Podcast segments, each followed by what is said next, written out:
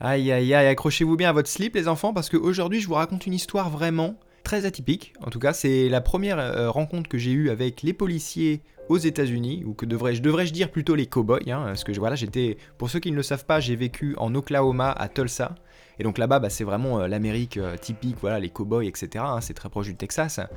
Et donc, en fait, je vous explique un petit peu. Déjà, il faut savoir dans quel contexte je suis allé aux États-Unis. Après ma licence LLCE anglais en France, j'ai euh, postulé avec Amity Institute pour partir aux États-Unis et en fait travailler dans une école euh, où ils avaient besoin justement de quelqu'un pour enseigner le français. Donc moi en fait j'ai trouvé une école à Tulsa en Oklahoma où c'était une école en fait d'immersion où ils faisaient justement bah, le, curriculum en fait normal, le, cursus normal pardon, mais au lieu d'enseigner en anglais ils enseignaient en français et en espagnol. Euh, donc voilà, moi j'étais évidemment euh, là-bas pour le français. Donc en fait, quand j'ai été là-bas, donc quand j'ai eu la réponse, c'était début août, je crois, et en fait, il me restait, euh, je crois, deux semaines pour me préparer et y aller, parce qu'il fallait préparer évidemment la, classe, il fallait rencontrer le staff, il fallait préparer plein de choses. Et comme l'école recommençait en septembre, eh ben, j'avais pas beaucoup de temps. Donc, je suis parti là-bas, et en fait, j'avais donc bah, contact avec l'école, avec la directrice de l'école, etc., par email. Et en fait, il m'avait dit écoute, euh, tout, est, tout est cool, tout est ok, tout est préparé. Le seul problème, c'est qu'on n'a personne pour t'héberger. Et en fait, Amity Institute, si vous voulez, c'est un programme qui justement fait en sorte que vous ayez quelqu'un pour vous héberger, d'accord Que vous n'ayez pas besoin de payer un loyer. Donc vous êtes logis, euh, oui, logé, nourri, pardon. Et euh, bah, en contrepartie, vous travaillez pour l'école.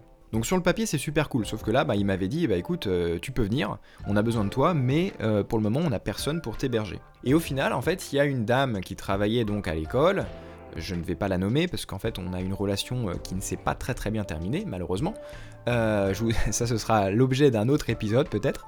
Mais en fait cette personne donc c'était une prof qui était pas loin de la retraite, mais en fait bah, aux États-Unis c'est compliqué parce qu'il n'y a pas de retraite en fait. Si vous n'avez pas d'argent vous pouvez pas partir à la retraite en gros.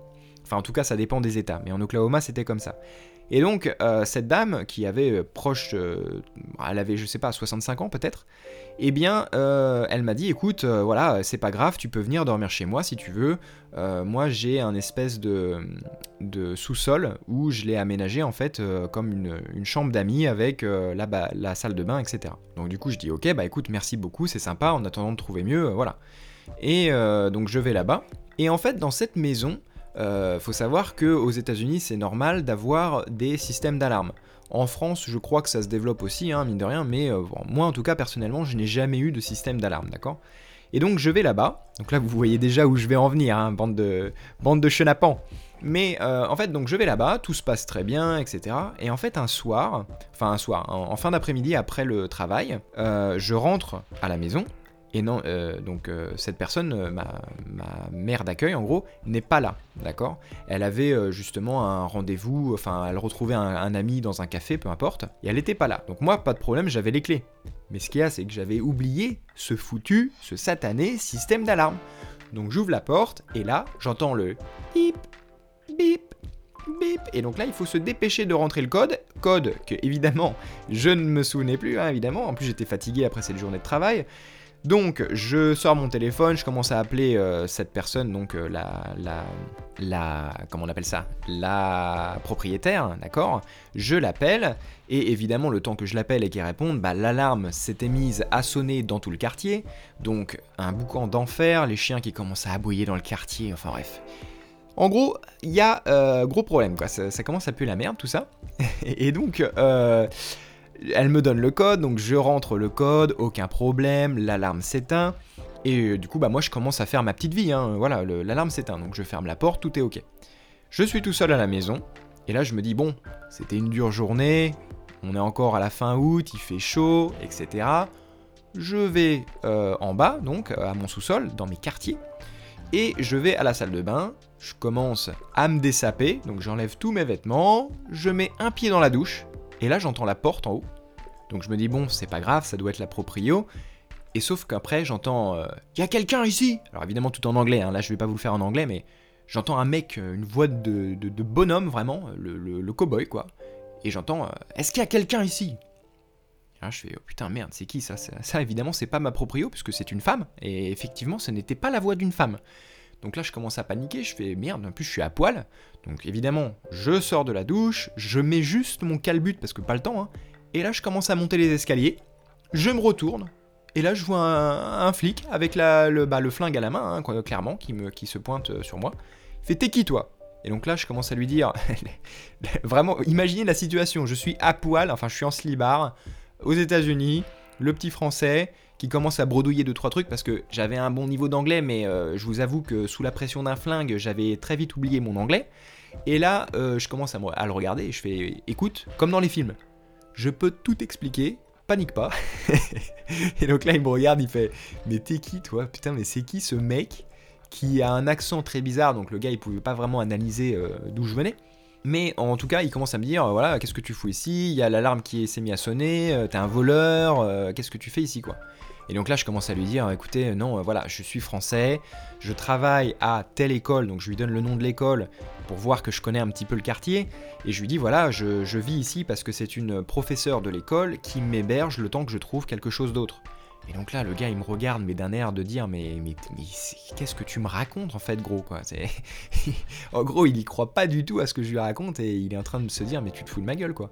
Et donc là, Évidemment, je commence à lui dire, si vous voulez, je peux vous montrer les papiers de l'ambassade et du gouvernement américain qui est tamponné, je peux vous montrer mon visa, mon passeport, etc. C'est en bas, je vais le chercher. Évidemment, le mec, il me dit direct, non, non, mais tu bouges pas d'ici.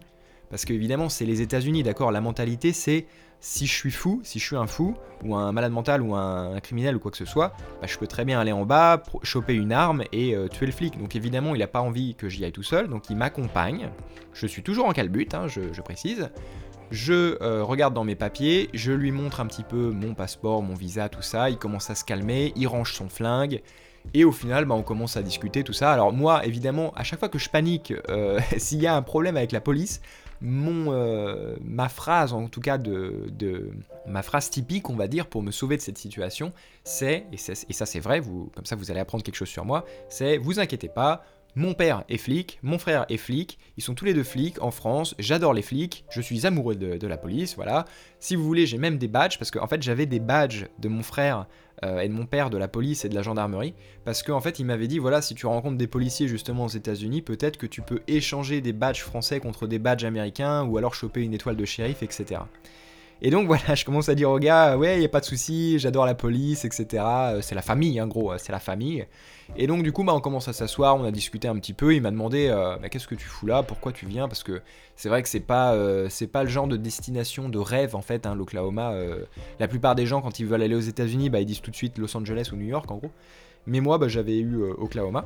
Et au final, d'ailleurs, à titre personnel, à titre informationnel plutôt, je recommande Tulsa, Oklahoma. C'est vraiment excellent. Moi, j'ai vraiment kiffé.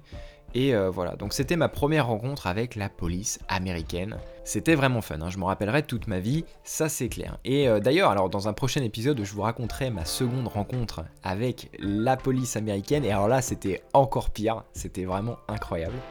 Mais euh, voilà, c'est j'ai eu des petites histoires hein. aux États-Unis, on va pas se mentir, j'ai eu des petites histoires. Je pourrais écrire un livre, peut-être pas une anthologie, hein, il faudrait que j'y retourne, mais mais ouais, il m'est arrivé des trucs sympas. Donc là, en plus, il faut savoir que, pour terminer un petit peu cette anecdote, euh, je venais d'arriver, hein. je venais d'arriver aux États-Unis, donc le petit Français qui vit dans un pays bien civilisé, euh, sans port d'armes, sans quoi que ce soit.